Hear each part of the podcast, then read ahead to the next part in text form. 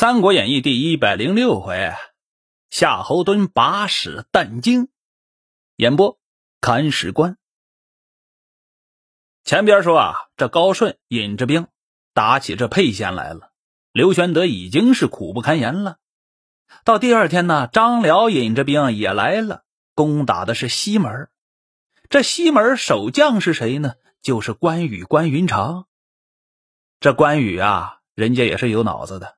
上兵伐谋，哎，咱先不打，在城上呀，先喊个话：“公仪表非俗，何故失身于贼呀？”也就是张辽、张文远，你长得这么仪表堂堂的，功夫也不错，为什么听那吕布这贼人的呀？要按说一般的人呢，对方骂自己的主将，那应该回骂过去。这张辽不一样，张辽听了这话，低着头，半天不言语。哟呵，城上边的关羽关云长就知道这张辽张文远呐，还有点意思，跟吕布啊多半是不一条心的。这人呢有忠义之气，于是啊也就不再骂他了，但是呢也不出战。这张辽呢也很识趣儿，就直接引着兵啊推到东门去了。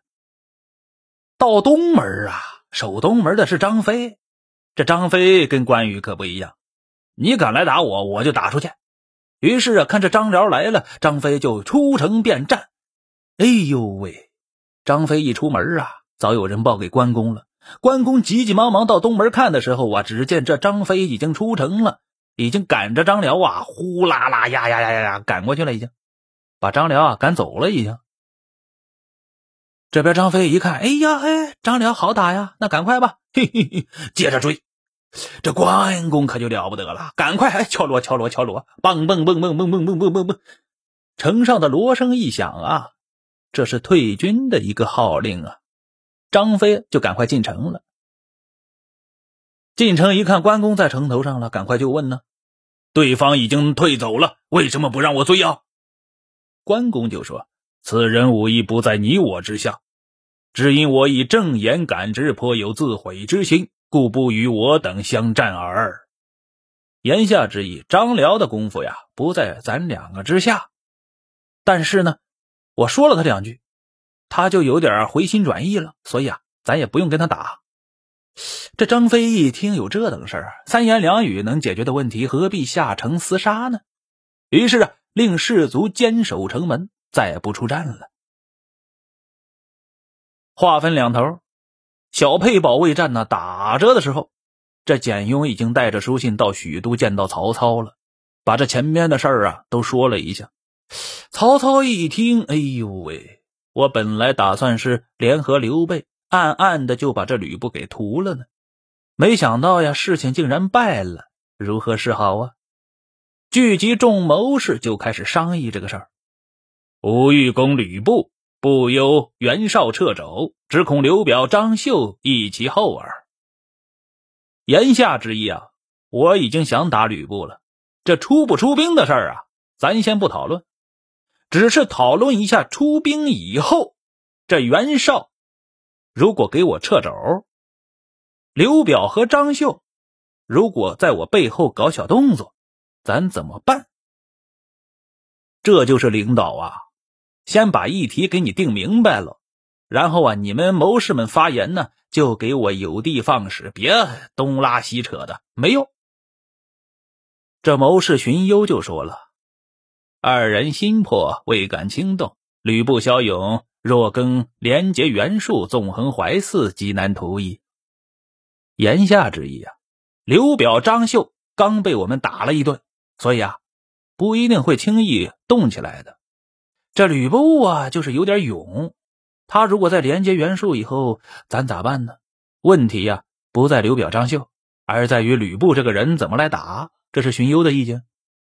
郭嘉的意见是什么呀？今可乘其初叛，众心未复，即往击之。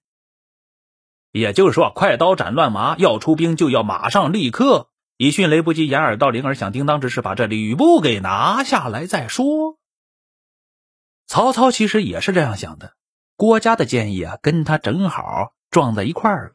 于是啊，下定决心急取吕布。于是命令夏侯惇与夏侯渊、吕虔、李典领兵五万先行，这是先锋，自统大军陆续进发，简雍随行。这就是曹操啊，定了的事儿，当机立断，立马就行啊。这边曹军是倾巢而出，早有探马报知高顺了。高顺呢，吓坏了，立马飞报吕布。吕布先让这侯成、郝萌、曹姓引二百多骑兵去接应一下高顺，让他离沛城三十里啊，去迎战曹操的大军，自己呢引着大军随后接应。嘿，两边这是排兵布阵都已经可以了。这刘备在小沛的城中见到高顺退回去了，就知道曹操已经发兵了，于是啊，只留着孙乾守城，糜竺、糜芳守家，自己呀。却和这关张二人提兵到城外，分头下寨接应曹军。却说这曹军的先锋夏侯惇引军前进，正与这高顺相遇了。于是啊，挺枪出马，搦战。高顺就迎敌呀，两马相交，战有四五十回合，这高顺抵敌不住了，败下阵来。夏侯惇纵马追赶，得理不饶人呐。这高顺一看走不脱呀。于是啊，纵马绕着这军阵快马而走。夏侯惇呢还不舍呢，也是绕着阵呢就追过去了，真是猛啊！这高顺阵里边的曹姓看见主将被追的这样丢盔卸甲的，太不像话了呀。于是啊，暗地里拈弓加箭，去的亲切，一箭砰射出去了，正中这夏侯惇的左眼。这夏侯惇大叫一声：“哎呦喂！”急忙用手啊去拔剑。这也是狠人，不想啊一用力，不光剑出来了，箭头上穿着自己的眼珠子都给拔出来了。这夏侯惇呐还在那大叫呢：“父母精血不可弃也。”也就是说，这眼睛是父母给我的，我呀不能把它丢了。于是啊就把这眼睛含在自己的嘴里边，仍旧是挺枪纵马直取曹姓。是吧？谁射的我呀，我就干谁去。高顺呐，我不追了，我呀宰了你这射我的人再说。放暗箭的这个人，这曹姓啊，哎呦喂，被这夏侯惇的行动啊给吓傻了，没见过这么猛的人呐！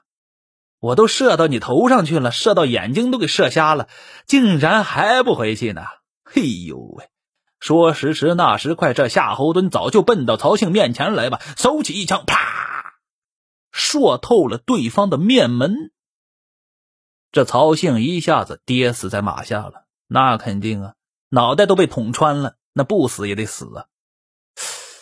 哎呦喂，这夏侯惇的一番表演呢，让两边的军士啊都是骇然不已。